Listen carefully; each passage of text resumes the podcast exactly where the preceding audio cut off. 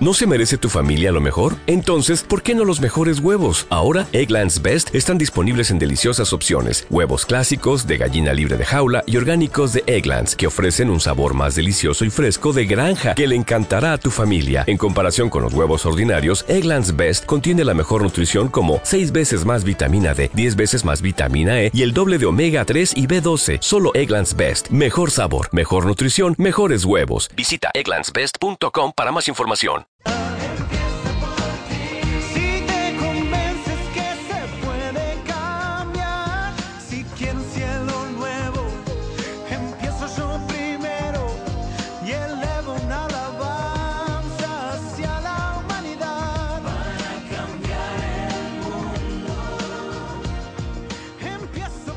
Buenas tardes y bienvenidos, ya estamos aquí. Esto es Que viene el vecino, un nuevo espacio en Radio Asis, la radio comunitaria y libre de Salamanca, que está realizado por jóvenes vecinos de Salamanca y donde queremos dar cabida al movimiento vecinal de Salamanca que últimamente tanto se habla de ello.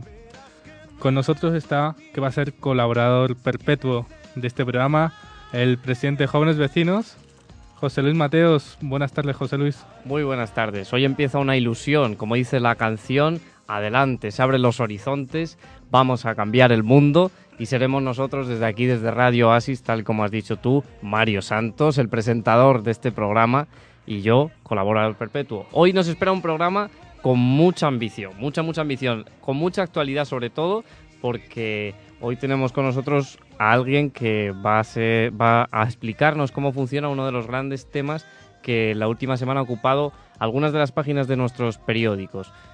Por ejemplo, como son las antenas de móvil. Tenemos algunos datos, tenemos con nosotros a Ángel Sánchez Corral, el, el coordinador de la plataforma de contra las antenas de móvil. Buenas tardes. Buenas tardes. Tenemos con nosotros también a un colaborador, no sé si perpetuo. ¿Cómo lo definirías tú, Mario? Yo creo que si él quiere, tiene que ser perpetuo. Ahí está Marcos Merino, también miembro de Jóvenes Vecinos. Buenas tardes, Marcos. Buenas tardes, Mario. Buenas tardes, José Luis. Buenas tardes. Y por último, el mega conocido presidente de FEBESA, Chema Collados. Buenas tardes. Muy buenas tardes a todos.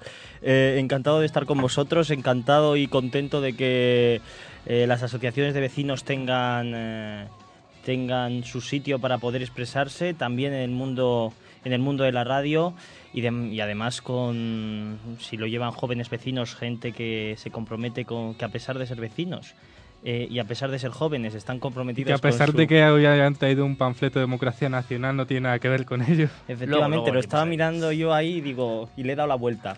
Eh, que tengáis mucha suerte y yo os acompañaré en la medida de lo posible y también muchas gracias a Sara y al otro compañero que está por allí porque es el que está haciendo, son los que están haciendo este programa también con nosotros. Bueno, pues vamos a empezar ya porque dentro de media hora, a las ocho y media, en la Avenida de los Cipreses, va a tener desarrollo una concentración contra las antenas de telefonía móvil que hay en la, en la Avenida de los Cipreses y que convoca a la Federación de Vecinos de Salamanca y Cuidado Antenas, el colectivo Cuidado Antenas. Ángel, ¿por qué viene esta concentración? ¿A qué viene debido? Bueno, eh, esta concentración se ha convocado porque eh, los vecinos han dicho basta ante un proceso generalizado en esta ciudad de, esta- eh, de instalación de antenas de telefonía móvil que carecen de licencia ambiental, basándose en una actitud del ayuntamiento de dejación de funciones, eh, una especie de mm, parece ser que hay una especie de connivencia o dejar hacer a las compañías y los vecinos se han hartado porque entienden que además de ser ilegales porque carecen de licencia, además de ello eh, tienen serias dudas sobre la- se- eh, los peligros que pueda tener para la salud de las personas el vivir constantemente durante horas y horas, sobre todo en las horas de- del sueño, eh, junto a una estación de telefonía móvil de forma permanente. Este problema se viene desarrollando ya desde hace algunos años en Salamanca, en diversas partes ha habido, en la del Hotel San Polo también hubo hace unas semanas y creo que va a haber una concentración dentro de una semana, esta antena de telefonía móvil en la propia universidad, diferentes partes. ¿Cuáles serían los trastornos que, que llevarían tener cerca una antena o los que se, se está diciendo que, se ten- que se llevarían a cabo, que podría pasarte. Bueno, esto es un tema, en primer lugar hay que decir que es un tema muy complejo, no se puede despachar en dos minutos, al menos nosotros no lo despachamos en dos minutos. Existen ciertos intereses económicos y ciertos grupos mediáticos que lo despachan en dos minutos. Nosotros aquí no seríamos capaces de explicar cuáles son todos los mecanismos y todos los peligros que ello conlleva. Lo que sí queremos decir es que eh, en el mundo, digamos, de la comunicación, de los medios de comunicación de masa, especialmente la televisión y demás, eh, hay una, mm, un desequilibrio en cuanto a las noticias y a la información que se eh, emite en este sentido. No en vano, las compañías de telefonía móvil están vinculadas eh, accionarialmente a los mm, grupos mediáticos, sea llámese Antena 3, Grupo Prisa Vodafone, etcétera, etcétera. Y eso da lugar a que haya una especie de de falta de información equilibrada en este tema. Nosotros lo que estamos intentando desde la sociedad, a través de miles de asociaciones en todo el mundo, no solo aquí en España, sino en todo el mundo, estamos intentando desde el movimiento ciudadano horizontal eh, difundir entre la población eh, los peligros que hay. Hay una serie de estudios, eh, algunos de ellos muy recientes, que demuestran que hay una relación entre un aumento en, lo- en el porcentaje de casos de cáncer y la proximidad a estas antenas de telefonía móvil aparte de otra serie de eh, síntomas relacionados con la actividad cerebral, problemas de disfunciones en el sueño, eh, problemas de, de- carácter, de memoria, estrés, eh, alteraciones de- del carácter en general, luego problemas relacionados con la sangre, etcétera, etcétera. Y una serie de mecanismos como pueden ser las alteraciones en los flujos del, del calcio en las, en las células, lo cual es muy peligroso porque puede dar lugar a la aparición de, de, mm, crecimiento desordenado de las células, que como sabe, se sabe es el cáncer y demás. ¿no? También existe una disminución de la secreción de la melatonina, que es una hormona una, que, se, que se, se- segrega, digamos, que se produce eh, durante la etapa del sueño y debido a que la radiación interfiere en el sueño, está disminuyendo eh, este, esta, esta hormona y se cree también que esta sustancia es una sustancia fundamental no solo para el sueño, sino también para eh, proteger eh, al cuerpo, al organismo, de un crecimiento desordenado de las células, de aparición de procesos tumorales. Sería mucho más, más com- complejo seguir hablando, pero ¿Cuál sería la distancia que habría que tener una antena para que no afectara, en este caso, a una persona que está viviendo en su casa? ¿Cuánto sería? ¿500, 1000 metros, 2000?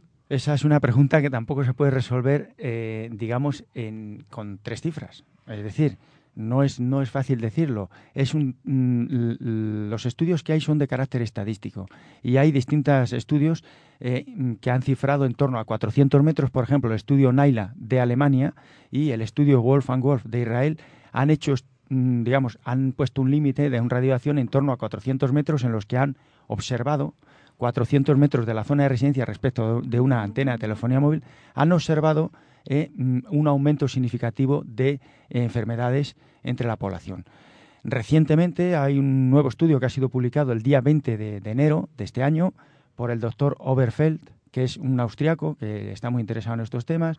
Fue uno de los participantes en la Conferencia Internacional de Salzburgo del año 2000, que eh, ha, estudiado los efectos en torno a kilómetro y medio. Claro, esto supone que supone una, es una noticia bastante, bastante dura y bastante compleja para dar una solución. Lo que hay que decir es que, por, por el contrario, las únicas distancias legales que actualmente hay eh, prohíben seis- eh, estas antenas, que estas antenas estén a menos de 6 metros de espacios habitados, por, donde puedan pasar personas. Con lo cual, eh, la diferencia es bastante abismal. Lo mismo sucede con los niveles, eh, los niveles máximos permitidos de, de emisión eh, y de exposición a los que puede estar sometida la población en cuanto a, a microvatios por centímetro cuadrado, que ahí también las distancias son, las diferencias son muy grandes. Estamos en la, en la sociedad del siglo XXI. Se llevan los móviles, se lleva la generación 3G, se lleva Wi-Fi. Yo comentaba antes contigo, Ángel, que tú vivías sin móvil. Eras un hombre en pleno siglo XXI sin móvil. ¿Cómo se lleva eso? Y sin Wi-Fi en casa. Y me dabas tus razones. Ahora explícaselo a los que nos escuchan. Bueno, sin wifi en casa se puede, se puede vivir con una alcayata, eh, una alcayata, un martillo y un cable. eh, Se pueden poner dos o tres puntos de conexión. mm, repito, y hablando bien, para ir al, al servicio para determinadas funciones fisiológicas no hace falta estar conectado. Yo por lo menos no tengo esas necesidades. y eh, mm, hay, que, hay que romper tópicos y hay que pensar que el todo, el todo vale, el wifi en todos los sitios, aún estando durmiendo, aún estando apagados todo, seguir teniéndolo encendido como lo tienen la mayoría de las casas, aparte de un derroche energético, eh, supone someter la- los, los domicilios propios y los ajenos, los de los vecinos también, a unas radiaciones que no, nunca deberían de, de sufrirse porque además gran parte del tiempo del wifi no está siendo utilizado. Es que encima sucede como con la energía y demás. Sin móvil se puede vivir si tienes otra forma de vivir, si te organizas tu vida, si te lo tomas con tranquilidad. Es más, hay mucha gente que cuando apaga el móvil descansa, porque está sometida constantemente ya no a radiaciones, sino a la constante tensión de que te están eh, teniendo controlado, como le sucede, por ejemplo, a gente del movimiento vecinal que me imagino que tendrá un estrés bastante. Sí, solo hay que ver a Chema Collados, que bueno, ha tenido que salirse ahora mismo del estudio, que lo teníamos aquí con nosotros, porque bueno, el móvil no deja de sonarle las 24 horas del día y eso, claro, es perjudicial. Muchos estudios lo dicen. Has hecho señal ah, o has señalado muchos estudios de este año de enero, de, de otros estudios que se han hecho a lo largo del tiempo. Pero se podría decir que vuestra asociación, basándose en, esos- en esos estudios, está en contra de las antenas, no de los móviles, porque mucha gente dice, bueno, ya vienen estos de las antenas y quieren estar en contra de los móviles. ¿Hay solución para, el- para las antenas de hoy en día? ¿Hay Mm. alternativa? También, también digo lo mismo que al principio, no hay una solución, no hay una solución clara. Es un tema complejo, difícil, contradictorio. Estamos sometidos a muchas contradicciones, nosotros también. Eh, mm, el- en- en el- por ejemplo, por poner un símil, en el mundo de la energía nuclear, hay gente que dice, por ejemplo, yo no estoy en contra de la energía nuclear, estoy en contra de los residuos nucleares. Pues señor, Claro. si estás en contra de, la de los residuos nucleares, eh, tienes que estar en contra de la energía nuclear o a, o si- o a favor de las dos cosas. Entonces, aquí el, el dilema es bastante, bastante duro y supone cesión por, por ambas partes.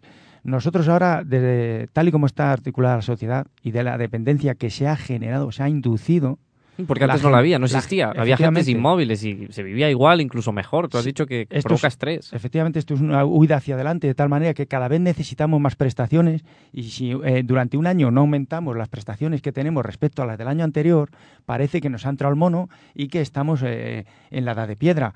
Creo que todo hay un término medio para todo. Podrían existir una eh, por parte de los poderes públicos una política de concienciación de uso racional, lo mismo que del tabaco ya se está haciendo, eh, advirtiendo a la gente, el tabaco no está prohibido, pero sí que está regulado, sí que está restringido. Así Podría es. haber zonas restringidas, eh, eh, prohibiciones para los niños, consejos para los niños que aquí no se dan y se dan en Francia y se dan en, en Inglaterra y en Alemania. ¿Por qué aquí no?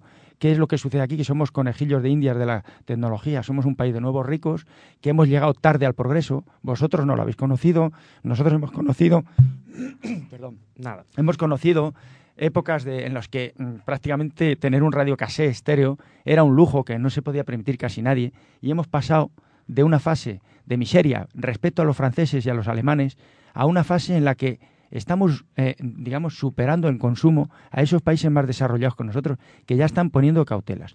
Por ejemplo, las bibliotecas públicas de París han prohibido el wifi en sus instalaciones. Eso si se plantea aquí nos llamarían cavernícolas.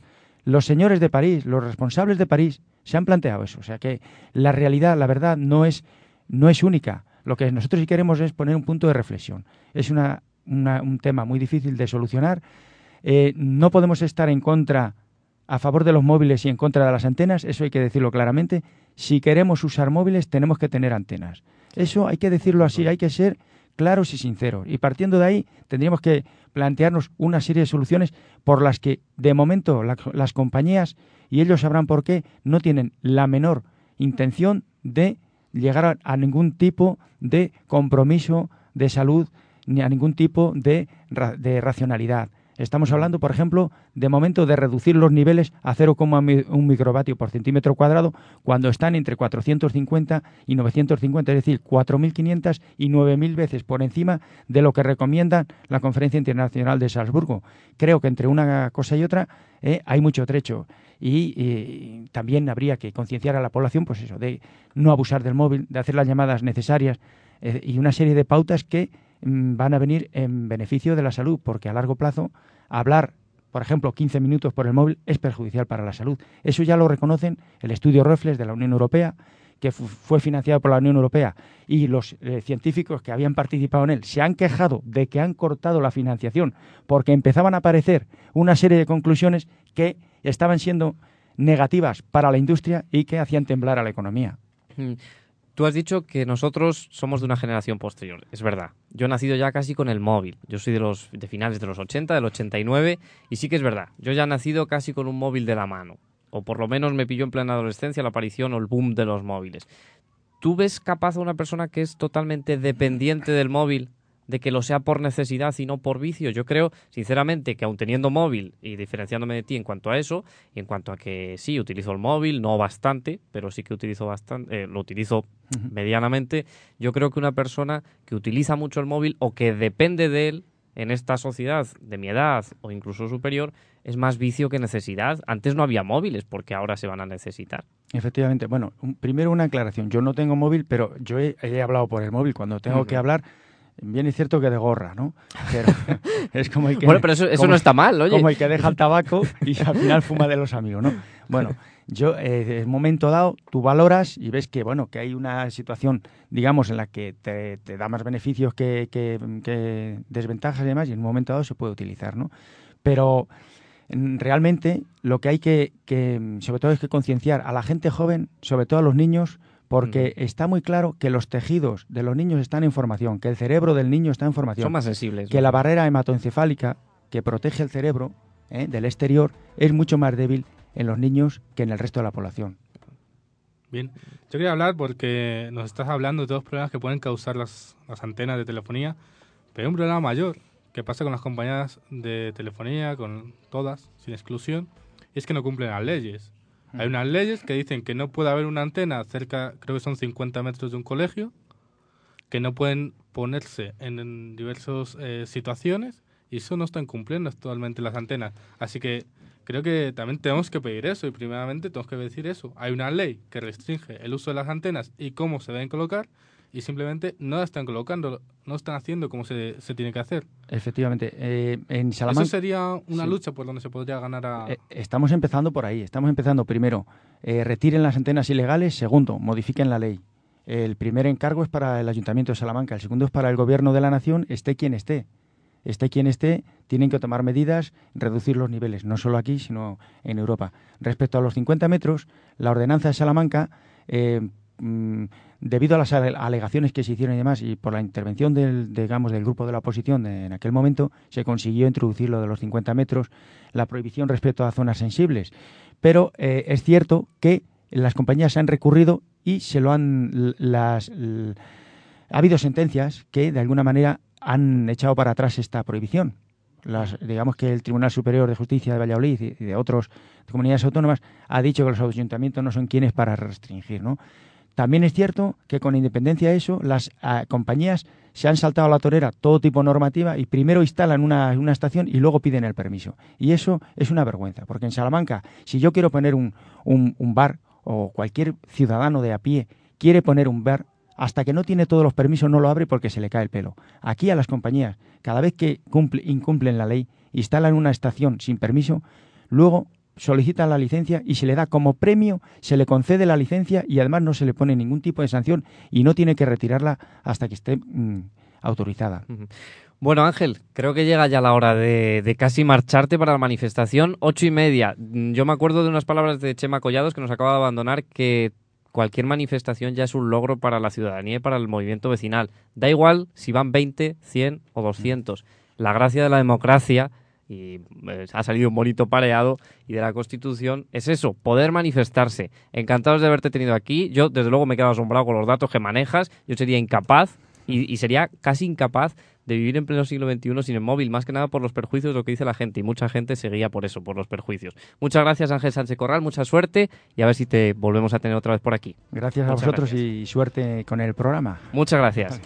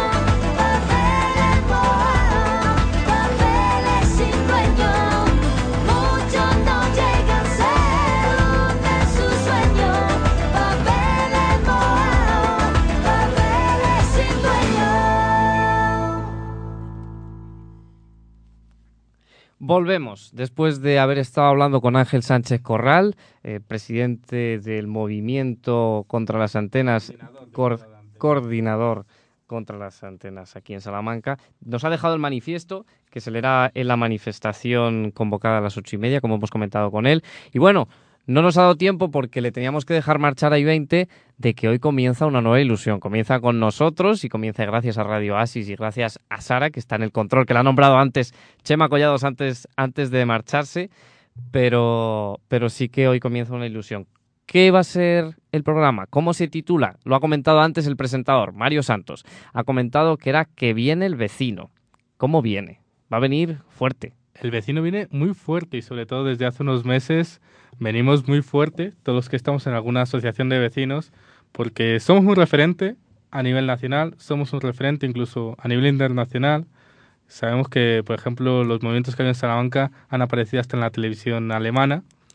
Y creo que lo que queremos dar es cabida ya no solo a esas manifestaciones que han sido multitudinarias y seguidas por un montón de medios, no solo locales, sino también nacionales, sino lo que queremos es el día a día, las asociaciones de vecinos, el día a día de lo que se ha trabajado, de lo que se hace, de las luchas que hay en cada barrio, de la lucha porque se asfalte una calle, de la lucha porque el centro de salud funcione bien, o de las actividades que se hacen para actividades culturales, para entretener al barrio, para darle cabida, para darle otra imagen a, a ese barrio que en muchos casos están descuidados, están descuidados porque hay un ayuntamiento que no cree en ellos, a no ser que sean del centro, y sobre todo si son de Río para acá. Y yo que soy de aparte de Trastor Mercina, creo que va a ser un buen programa y vamos a intentarlo. Vamos a traer todos los días a un presidente, a una asociación de vecinos. Vamos a hablar de él, de su barrio, de cuándo se creó, de cómo se hizo, de los problemas que tiene su barrio, de su asociación de vecinos, de todo lo que hacen. Y bueno, yo creo que va a ser interesante. Después también vamos a empezar hoy, que vamos a tener varias columnas de, de las noticias que los vecinos tienen, no solo aquí en Salamanca, sino a nivel nacional. Yo creo que es importante saber lo que se está haciendo y lo que están moviendo las asociaciones de vecinos a nivel nacional, que algunos sitios como en Andalucía, donde han sido reconocidas por el propio estatuto, o en Extremadura, en Castilla-La Mancha, tienen un gran poder y es importante que aprendamos de ella. Así que nada, cuando quieras, José Luis, empezamos. Pues yo creo que podemos empezar. Esta es la presentación que teníamos que haber tenido al principio, pero como Ángel Sánchez Corral se tenía que marchar rápido, raudo y veloz a la, a la manifestación, pues hemos tenido que, empezar así un poco de, prisa y, más, más o menos en desorden. Más o menos, como has dicho tú, Mario, cada semana tendremos a un presidente de una asociación de vecinos.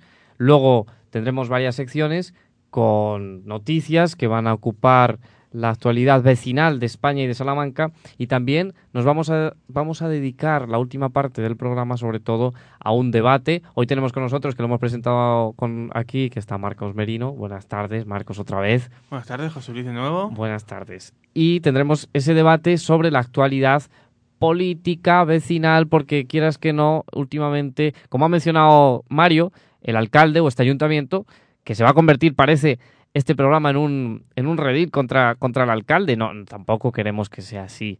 Yo creo que no, no, no lo va a ser. Un poco, un poco, dice Mario que un poco. No lo va a ser, no lo va a ser. Yo creo que no. Va a ser una crítica constructiva, positivo. Lo de la mirada positiva, que se lleva mucho últimamente, ahora que estamos en campaña desde hoy. Pero vamos a comenzar con las columnas. Una de las secciones que va a ocupar gran tiempo va a ser la actualidad, la actualidad vecinal de España. La actualidad vecinal de lo que pasa fuera. Sabemos lo que, ha pasado aquí en Salamanca, sabemos que Cedesa, cuyo presidente acaba de abandonar hace unos minutos la sala, ha movilizado, ha llegado hasta Alemania. Los medios alemanes estaban, vamos, atónitos con lo que pasaba aquí en Salamanca y en España. Entonces, Mario, cuéntanos, ¿qué pasa en España con el movimiento vecinal? Empezamos, empezamos por una noticia en Carabanchel, donde cerca de 2.000 vecinos se manifiestan para pedir un hospital en los, en los terrenos de la antigua cárcel. Los terrenos de la antigua cárcel para el hospital de los distritos de La Latina y Carabanchel, los vecinos quieren que sea un gran, no sea un gran ambulatorio, sino un hospital con 500 camas que puedan atender a todos. De Rebollo señaló que hace unos días tuvo una asamblea de, de todos los vecinos y redactaron un proyecto global que se fue aprobado el pasado 14 de febrero en varias asambleas, como ya indicábamos anteriormente, donde incluyen el levantamiento de una residencia de la tercera edad, una facultad de enfermería y un centro cultural. Además, quieren que la cúpula del centro penitenciario y ocho brazos queden como un hecho histórico, construyendo un monumento a la paz y a la memoria histórica. Bueno, ¿queréis comentar algo sobre esta noticia? Bueno, nos has dejado así con tantos datos que vamos, que la leche, pero que, que el movimiento vecinal está, está activo, desde luego, que se mete en todos lados, desde luego, y que, que vamos a dar caña también, desde luego. Bueno, a mí me parece mm, un proyecto bastante constructivo el convertir una antigua cárcel en... El titular ha sido en un hospital, pero después eh, cuando has explicado la noticia hemos visto que incluye... diversos, um, Sí. una- diversos programas sociales, eh, se incluía una residencia de tercera edad, una facultad de enfermería, un centro cultural.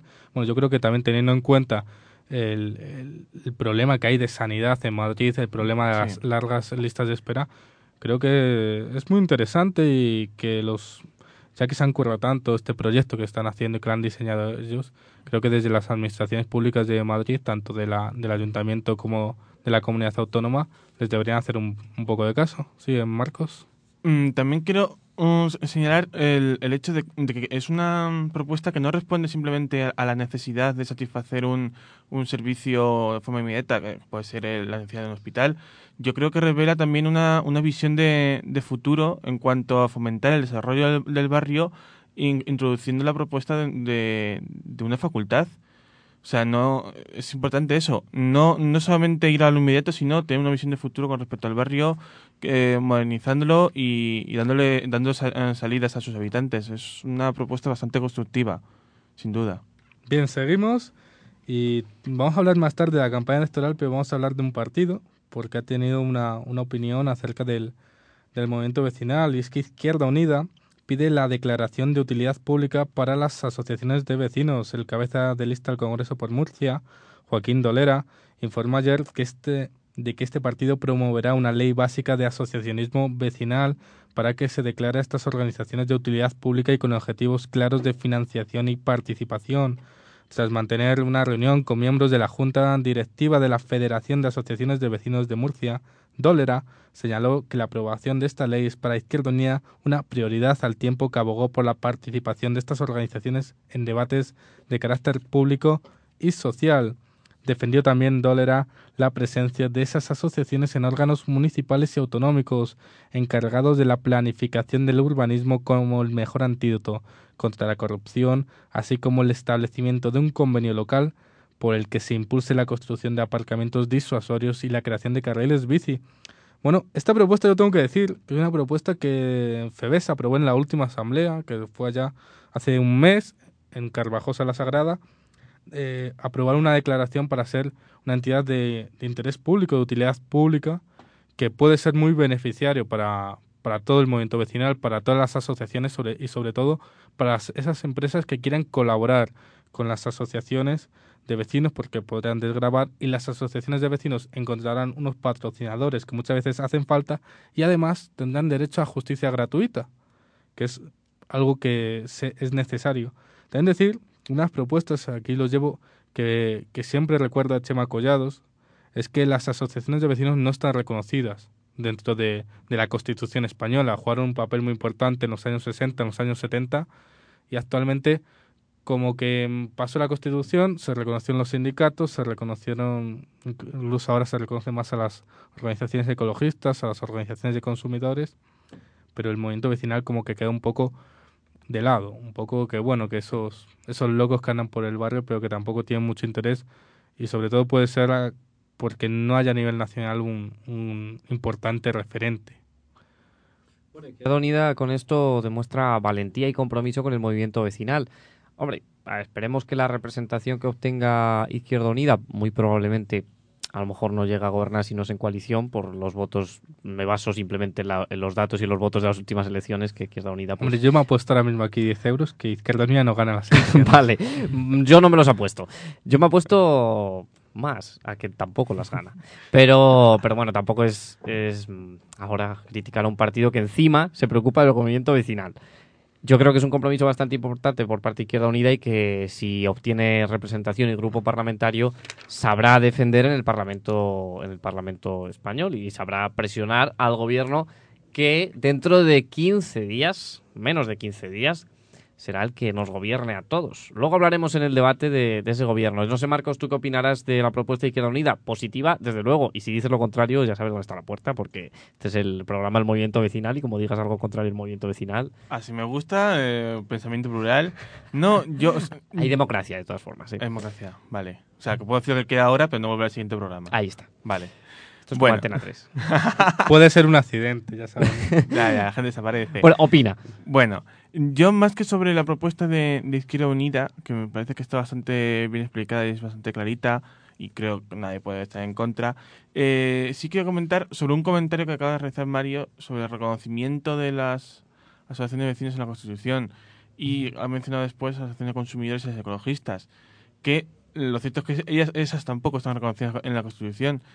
Eh, parece un poco parece un poco difícil eh, en- enfocar de una forma adecuada eh, a qué tipo de asociaciones se reconocen en la Constitución como mm, parte eh, relevante por encima de otras. Las Las- asociaciones las de consumidores, por ejemplo, se reconoce también por encima de las asociaciones de vecinos y si tienen un reconocimiento, perdón, dentro de- del marco constitucional. Mm, sí, pero no en la Constitución, o sea, a través de leyes. Y claro, y es justamente lo que está lo que está planteando Izquierda pero citar un poco la Constitución quizás queda un poco fuera de lugar.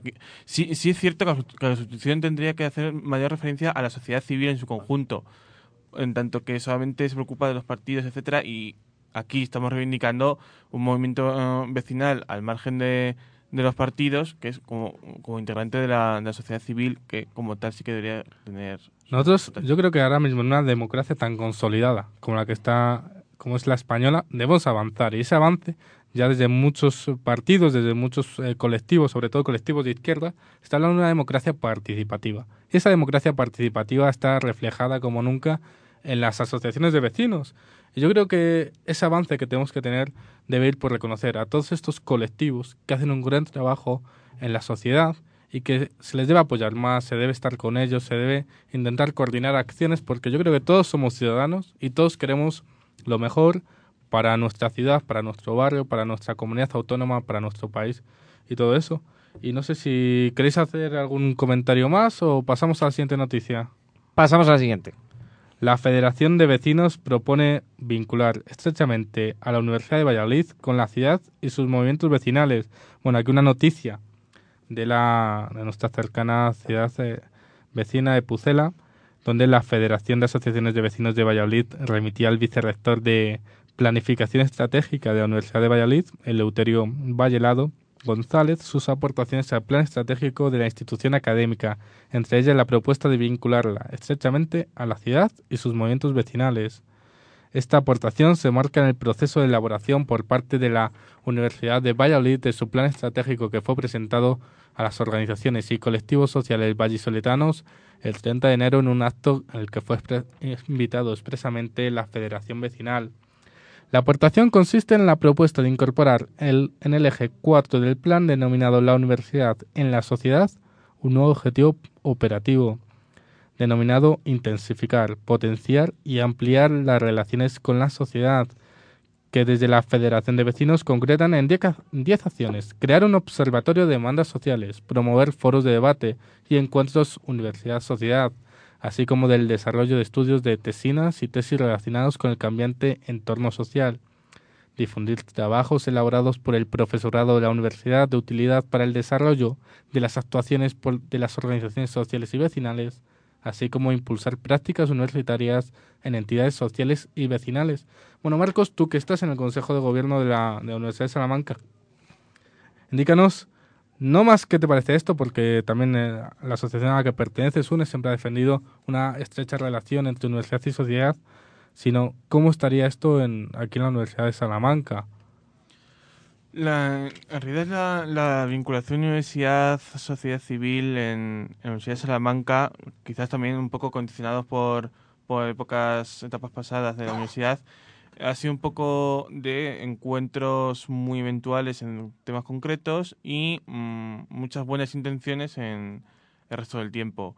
Eh, me parece interesante la propuesta de, de la Federación de Vecinos de Valladolid, no tanto por es- esa reivindicación eh, de vincular universidad y sociedad, porque es una- siempre ha sido una constante de las reivindicaciones de tanto de estudiantes progresistas como de- desde fuera de la universidad, de asociaciones de vecinos, sino porque lo han sabido eh, planificar como de una forma oficial. O sea, eh, yo creo que lo que, se ha, lo que se ha buscado ha sido evitar las buenas palabras y el, plantearlo como una, un cambio, una reforma de, del plan estratégico de la universidad re- revela una seriedad en la propuesta que sería bastante interesante de, de aplicar aquí. Bueno, Mario, si te parece bien, vamos a pasar a las noticias que han ocupado la actualidad de los periódicos de Salamanca, los principales periódicos, incluso los gratuitos también. Adelante. A partir del domingo, el domingo día 17, la Gaceta nos llevaba portada que la policía reconoce que cada vez le cuesta más frenar la venta de drogas desde los bares. La Bueno, la Gaceta... ¿Comentarios sobre la. Gaceta? Venga, los comentarios sobre la Gaceta, Mario. Yo creo que la Gaceta tendría que aprender a, a diferenciar objetivo, ¿eh? lo que es un... Lo que, digamos, se conoce popularmente como porro de lo que es un petardo. Porque hace en enero, creo que fue, sacó un amplio reportaje de los institutos de Salamanca donde se hablaba de que se consumía droga. Bueno, se saca uno de concretamente una foto cerca de la Vaguada de La Palma, del Instituto de la Vaguada de La Palma, donde salía alguien manipulando algo con las manos, un chaval de 15 y 16 años. Bueno, al día siguiente la Gaceta tuvo que rectificar para, para saber, porque había dicho que eso era un porro y eso era un petardo. Pero primero tengo que verlo. Y que se intensifica, se intensifica la venta, pues sí. Nada más hay que ver el barrio de Buenos Aires y donde la policía ni la local ni la nacional quieren saber nada. Una denuncia entre el ayuntamiento. No será la primera. Es la primera, pero no será la última, querría decir. Bueno, el lunes nos llevaba a portada también el adelanto Ahora actualidad política que luego llevaremos a debate, que Caldera rechaza el debate que planteó Robles porque según Caldera, según nuestro ministro salmantino, se dedica a trabajar. Lógico, bueno, no sé de qué se extraña ahora el Partido Popular, nos parece que ahora pida debates cuando hace cuatro años rehusaba de hacer esos mismos debates. ¿No creéis, Mario? Sí, simplemente el Partido Popular le valen hacer debates, ahora está haciendo 40, querían hacer, a su manera, como no siempre, siempre que ellos están en la oposición. Cuando ellos gobiernan, recordemos que hace un año el señor Lanzarote, señor alcalde de la ciudad de Salamanca, mucho que nos pesa a, otro, a, a nosotros, pues eh, rehusó Bueno, debatir. Que no le chillen los que es- oídos. que no le chillen los oídos. Yo creo que ese debate era mucho más importante porque era un debate de la ciudad. Este debate es un debate ampliamente nacional, que puede tener su interés, pues sí, seguramente tendrá su interés, pero es un debate que se tiene que desarrollar a nivel nacional, no hay que votar simplemente por lo que pasa en Salamanca, sino lo que pasa en toda España. Así es. El martes 19, sin embargo, el adelanto llevaba portada algo que estuvo de actualidad hace unos poquitos años, que fue que 10 jóvenes de Esquerra Republicana de Cataluña se encadenaron al archivo. También reflejaba que el 50% de los salmantinos van en coche al trabajo y uno de, ca- de cada cuatro sale de su municipio. ¿Tú, Marcos, cómo vas a la universidad en este caso? Pues a mí me toca, me toca ir andando mm, porque no hay autobús directamente desde mi casa, bueno, de mi, de mi zona, mi barrio. ¿Cuál es tu barrio? Eh, ¿Cuál es tu barrio? Chamberí. Eh, me toca ir cruzando el famoso puente de la universidad, eh, que está en unas condiciones bastante patéticas y mm, me toca andando básicamente porque mm, parece que, el- ayuntamiento no, no es capaz de concebir que los jóvenes de, del Trastormes tengamos que, que ir a la, a la universidad. Podemos ir a muchas zonas de, de Salamanca, pero no podemos ir a la universidad que está, que está, que está, que está al lado. Eso cuando llueve o, o cuando nieva eh, se convierte en un problema cruzar, cruzar ese puente, que es la única vía rápida para ir a... Hablando de la universidad y de universitarios, ocupaba la actualidad de nuestros periódicos, de los periódicos de Salamanca, durante tres días seguidos, martes, miércoles y jueves, un titular que se titulaba así, lo titulaba así la Gaceta. La policía desaloja a 600 jóvenes de una fiesta de un edificio de la Rúa. El miércoles titulaba la Gaceta, sin embargo. Los inquilinos de la fiesta de la Rúa podrían ser multados con 3.000 euros. Y por último, el jueves 21 ya avanzaba como más novedad todavía, que la policía iniciará acciones contra la fiesta de la Rúa por concentración ilegal. Los inquilinos lo que aseguraron es que se les fue de las manos. Por lo que ha podido saber Radio Asis y nosotros en nuestro programa, esos inquilinos eran unos Erasmus que, bueno, que llegaron allí, la fiesta estaba prevista para 20 y en un edificio de la Rúa, pues no creo que entren muchas más personas, se llegaron a juntar hasta 600. Las fiestas en la universidad, Marcos, están de moda. ¿También entre los Erasmus? Tú desde tu perspectiva, ¿cómo los ves a los Erasmus? O sea, ¿se adaptan bien a lo que es la fiesta universitaria? ¿Quién no se adapta a, a las fiestas universitarias o no? Hombre, yo he llegado este año, yo, yo tengo que decir, soy joven, com- comparado con vosotros. Yo he llegado al primer año a la universidad, Gracias por llamarnos abuelos. no, tampoco tanto, pero yo he llegado este año primero a la universidad y bueno, las fiestas no son para tanto. A lo mejor los Erasmus es que, vamos, se las cogen todos los días, pero yo, por ejemplo, he llegado y la fiesta de Derecho, que fue mi primera fiesta, tampoco fue para mucho. Primero, eh, hay que decir que, que posiblemente los Erasmus lo el problema que tuvieron es que se les fue la mano con, con los correos en cadena, MySpace o que O utilizasen 20, para... o 20 que está de moda. O Facebook. Sí, sí. O Facebook. También lo comentaremos luego en la noticia un poco de tecnología. Y por último, un tema que también importa, que ha dicho Mario, la- el colapso de la sanidad en Madrid. En Salamanca, en Castilla y León, también hay colapso de la sanidad. El jueves 21, el adelanto llevaba portada que las instalaciones sanitarias de la Alamedilla, el Centro de Salud de la Alamedilla, que todos conocemos, atienden a una población de 46.000 habitantes. El Centro de Salud de Garrido eh, Sur, en del que ahora mismo nos encontramos en el estudio, asume el mayor número. Estamos en Garrido, no Garrido Sur, perdona, Mario. Norte. Norte. Garrido Estamos en Norte, Garrido no Norte. nos confundamos. No nos confundamos. No queremos hacer independencias donde no las hay. No El- queremos montar aquí cosas. Sigamos. Bueno, el, el Centro de Salud de Garrido asume el mayor número de usuarios. La Junta ha publicado la Guía de Ordenación Sanitaria de Castilla y León, en la que se refleja que el equipo de atención primaria de Garrido Sur, centro de salud anteriormente mencionado, es el que presta servicio a un mayor número de personas, ya que tiene asignados a más de 26.000 usuarios. Además, se da la circunstancia de que este centro comparte espacio con el de la Alamedilla e instalaciones en el que se presta asistencia a 46.000 ciudadanos en total. Pizarrales, por ejemplo, cuenta con 23.000 y es la segunda zona con más acumulación, el doble que la segunda zona con mayor acumulación de Salamanca. ¿Cómo lo veis esto? Esto es preocupante. Bueno, esto es un problema que ya viene desde hace mucho tiempo y falta porque la, la Junta de Castilla y León, que es quien tiene las competencias, no quiere invertir en, barrios donde hace falta. Barrios como Capuchinos, que seguramente muchos de, de los vecinos del barrio de Capuchinos, donde el Carrefour, tienen que ir a, o al centro de Garrido Sur o a Pizarrales, pues porque en su propio barrio no tienen centro de salud. También esto pasa en San José. El barrio del Zurguén tiene que ir a San José, el Arrabal tiene que ir a San José, el Teso de la Feria tiene que ir a San José, porque no tiene un propio centro de salud. Y la Junta de Castilla León ante esto, pues se lava las manos. Hablaba antes Mario de la participación ciudadana. La voz de Salamanca.com, recordamos, la voz de Salamanca.com, un periódico digital, eh, titulaba así eh, uno de sus eh, titulares, una de sus noticias. La comisión mixta en Béjar aprobó el reglamento de participación ciudadana. La comisión mixta aprobó este reglamento en el ayuntamiento de Béjar. A ver si tomamos ejemplo aquí en Salamanca. ¿No Bueno, creéis?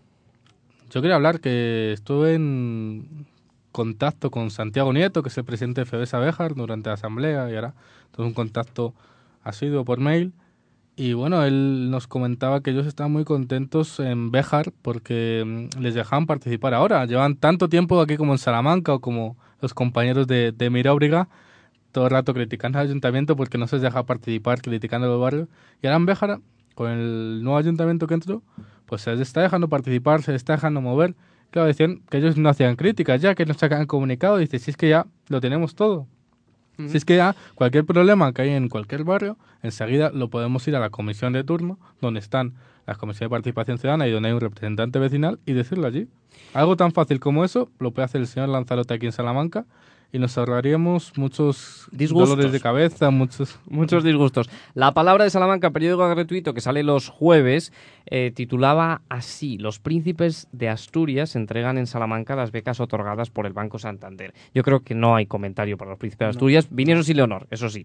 Por no podemos último, hacer comentarios. ¿no? no hay que hacer comentarios. Nos pueden meter en la cárcel. Por último, o 3.000 euros. La indemnización vecinal por la demora del boletín oficial de la provincia. FEBESA, cuyo presidente ha estado con nosotros hace unos minutos, reclamará la devolución económica del porcentaje de las tasas municipales correspondientes a los tres días siguientes de demora de la publicación del BOP. Es decir, los días que van desde el 31 de diciembre al 3 de enero de este año. Vaya. Yo Bueno, ahí creo se que- está hablando de las tasas que se han Tasas, subido, tasas. tasas, de, de agua, tasa de, de basuras, o el- porque otras como puede ser el... Perdón, se me ha ido la cabeza. El, el IBI, El- el, el impuesto de bienes inmuebles. Es, FBS está trabajando con un abogado ya de oficio y está intentando para, para conseguir que se quite ese, ese impuesto y se de- devuelva al anterior, donde nunca se tuvo que cambiar, igual que el impuesto de tracción mecánica, que afecta a los vehículos, porque son impuestos que son anuales y no se puede poner el 4 de enero un impuesto que va a afectar a todo el año 2008, sino que se tiene que poner desde el, del propio 1 de enero. Así es. Por último, la última la última noticia, y creo que tampoco necesita mucha, mucho comentario y que pasaremos directamente al debate, es que el de gratis publicaba hoy una situación preocupante en estos barrios que, desde luego, corresponde a las autoridades competentes, Policía Local, Policía Nacional y su delegación de gobierno, además del ayuntamiento, que los delincuentes se ensañan con Salesas y Garrido. Bueno, no creo que haya mucho, mucho más que decir en cuanto a la actualidad. Vamos con el debate. Campaña electoral. Ayer, a las 12 de la noche. 12 de la noche. Rajoy, Zapatero. Llamazares, no nos olvidemos de él. ¿Vosotros Y qué Durán y miráis? ¿Vosotros qué miráis con la mirada positiva? ¿Tenéis las ideas claras, además de que tenéis cabeza y corazón? ¿O sois rojos y verdes? He resumido en un momento los tres lemas de campaña de los tres principales partidos Yo de soy este país. Rojo y verde, tengo las ideas claras y la mirada positiva. Pues tu voto será nulo entonces. tu voto será nulo. No creo que allí te permitan votar a, a tres, tres opciones a la vez. Aunque, bueno, yo al venir para acá a la radio me han dado un papel. No creo que sea un gran, una gran renovación de la política en España. Y tenemos aquí el partido de Rosa Díez, más personalista que nunca.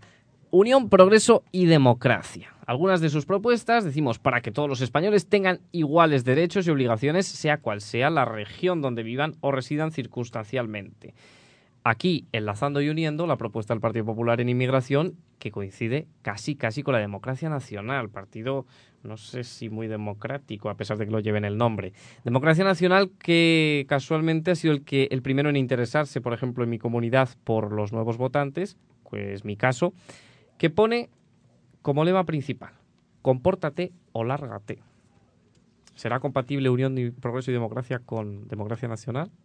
¿Inmigración buena, mala? Hombre, no vamos a mezclar cosas, no, no, van a ser malos. Pero Vamos a hablar de inmigración y bueno, sí es cierto que el programa que desde el Partido Popular se está llevando, un programa que yo realmente no encuentro sentido, por lo cual aquí primero tenemos que decir que todos somos seres humanos y sean inmigrantes y vengan de donde vengan, tienen derecho a estar en España.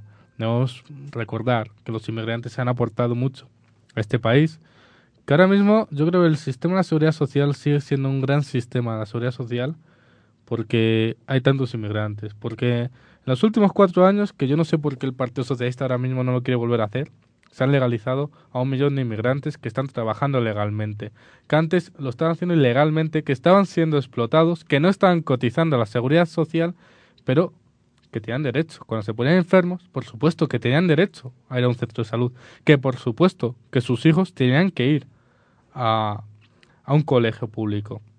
Y ahora mismo eso no estamos teniendo. Yo creo que el programa de, de inmigración hay mucha intolerancia y que realmente hay que verlo desde otro punto de vista. Creo que los inmigrantes, igual que fueron los españoles en su momento, cuando fueron Alemania, Suiza, Francia, eh, pueden aportar mucho, pueden decir mucho de lo que, lo que hay que hacer en este país y hay que empezar a tratarlos de otro modelo. Sabemos que no, se, no podemos coger a todos los inmigrantes que hay en el mundo, más nos gustaría poder ayudar a todo el mundo. Pero creo que hay políticas que se pueden llevar a cabo, últimamente se están llevando a cabo, que es la de invertir en esos países donde provienen los, los inmigrantes, crear allí los puestos de trabajo, hacer, eh, informarles más que nada que pueden venir a España pero que lo pueden pasar mal. Creo que hay que retenerlos en los puestos, en sus lugares de origen. Intentar pues que vuelvan, como ha hecho ahora mismo el gobierno de Ecuador con Rafael Correa, está haciendo un plan de retorno eh, pactado con el gobierno de España para que los inmigrantes ecuatorianos, que son mayoría en, España, quieren volver. Bueno, Marcos, ¿tú qué opinas sobre las propuestas de inmigración tanto del Partido Popular como, por ejemplo, aquí la presente Democracia Nacional, que me ha resultado curiosa? Lo primero que me gustaría comentar es que quiero, quiero añadir un tercer partido a, a ese grupo Sí, de sí, por xenófobos. supuesto. Por supuesto, pero con brevedad, que creo Sí. que quiero mm, tratar tres Vale. o cuatro temas importantes de Vale. la campaña electoral, pero breve, os voy a dar un minuto a cada uno. Bueno, que es Conveniencia y Unión con su, con su lema 59 segundos. re- respetarán Cataluña, haciendo referencia a los inmigrantes, que me recuerda mucho al de como era todo Largate de Democracia Nacional. Eh, yo, sobre todo, eh, la crítica que tengo es que el PP lo que está creando es un problema de la nada. En lugar de preocuparse de lo, lo que preocupa a los, a los ciudadanos, lo que está haciendo es crearles preocupaciones donde no, no las había.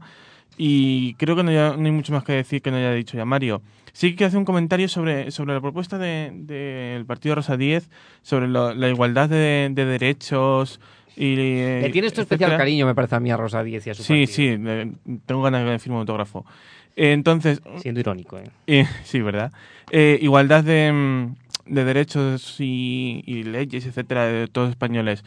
Mm, a mí me gustaría que, que eso se tradujese, por ejemplo, en que los amantinos tuviésemos también la- el, el mismo plan de participación ciudadana que tiene Bejar o el mismo nivel de impuestos municipales que tienen la mayoría de ciudades españolas. Pero me- da a mí, por desgracia, que su propuesta va sobre algo de lenguas y banderas que ni nos va ni nos viene.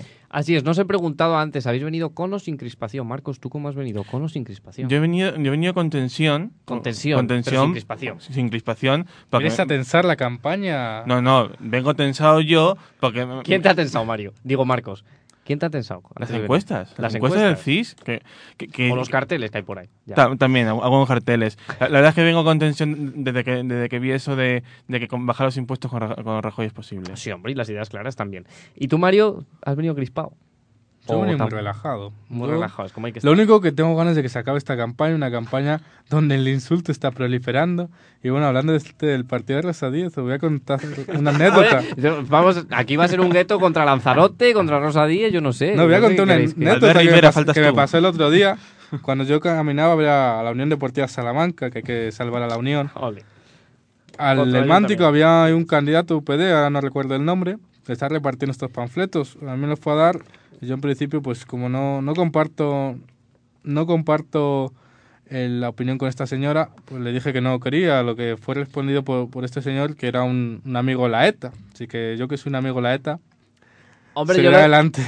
yo, no, yo ni amigo ni enemigo de la ETA. Yo considero que UPD tiene- eh, yo considero que. UPD tiene todo su derecho Como todos tiene todo políticos. su derecho a hacer todas las propuestas que quiera, Claro. hacer lo que quiera, reclamar lo que quiera, incluso que Rosa Díez, una que haya sido europarlamenta- europarlamentaria, pues cuatro años por el Partido Socialista, se haya estado ganando el dinero, a pesar de que no ha sido realmente, eh, no ha actuado bajo las órdenes de quienes le eligieron, eh, creo que tiene su derecho incluso a fundar eh, este partido, igual que lo tiene Ciudadanos, que lo tienen otras eh, organizaciones minoritarias que se están presentando. Por último, quería comentar con vosotros las agresiones. Hoy la última en Madrid, cuando inauguraban un hospital de Parla. Quizás derivado de esto de la tensión, de la crispación. ¿Cómo lo veis? Vosotros, Marcos, ¿cómo lo veis?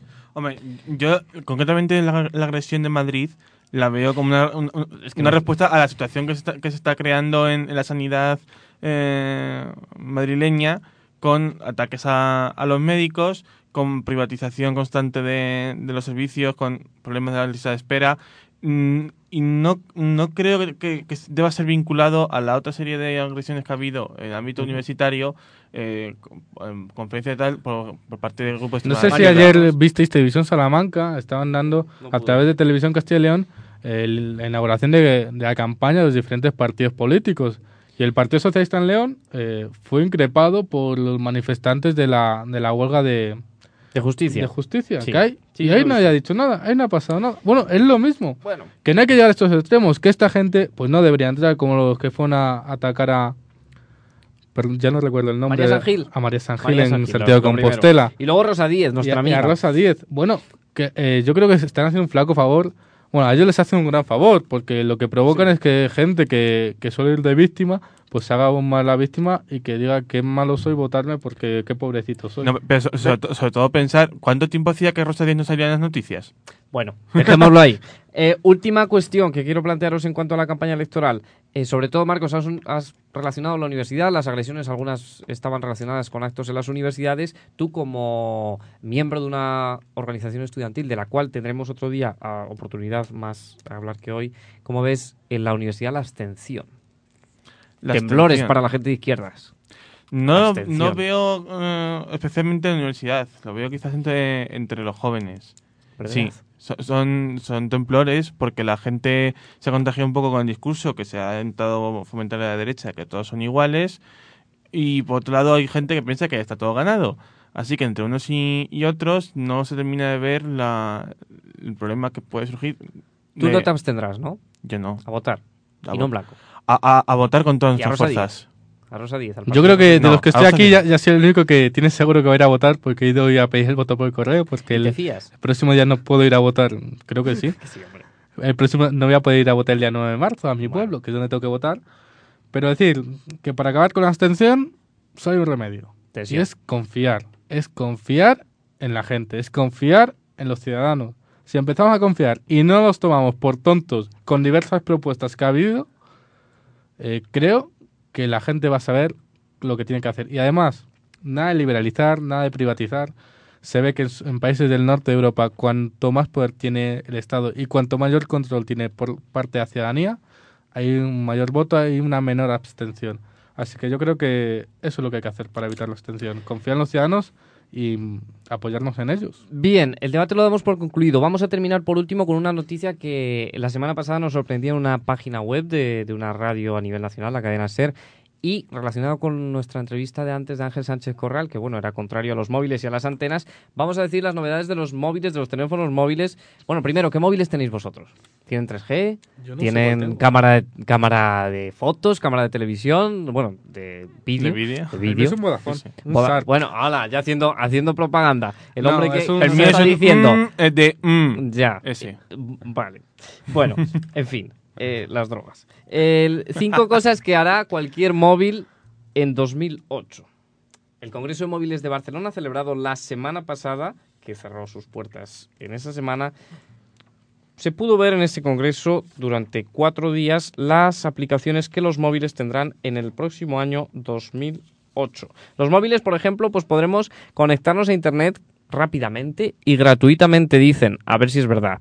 Una cadena IFI en tu bolsillo. No sé qué significará. Ya me lo explicará luego después Rubén, que lo tenemos por ahí, que es, que es estudiante de comunicaciones, que algo sabrá. Messenger, Facebook, que habéis mm, nombrado antes, y Flickr, vía móvil. Y luego perderme yo nunca más. Siempre tendremos un GPS en el móvil. Me falta una última cosa que es pégame un toque. Las pantallas táctiles han dejado ya de ser una exclusiva de Apple o HTC, una compañía norteamericana. Simplemente con el dedo podremos tocar y funcionar con el móvil. Por último, terminando, no con esta noticia del móvil, sino felicitar desde aquí a un compañero de jóvenes vecinos, Álvaro Martín, Premio Nacional Fin de Carrera. Atención, Premio Nacional Fin de Carrera, ¿eh? Que cursó sus estudios en la Universidad de Salamanca. A veces habla de fuga de cerebros, normal, porque Álvaro se ha ido a Madrid a trabajar.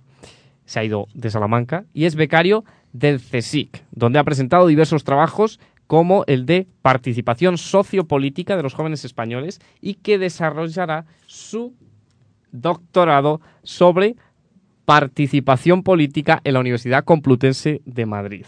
Este es el segundo premio, no es el primero, porque Álvaro Martín, después de que el pasado mes de noviembre la Junta de Castilla y León le reconociera su trayectoria académica en relación con la estadística. Creo que nos pasamos ya de tiempo y como dijo... Simplemente si nos está escuchando Álvaro por internet en radioasis.es, pues felicidades Álvaro y a ver si vienes por Salamanca un día y lo... Y lo celebramos. Eh, agradecer a Radio Asis un viernes el primero y esperemos que más viernes su oportunidad. Nos vemos el próximo viernes a las 8 de la tarde. Muchas Buenas gracias. tardes. Muchas gracias.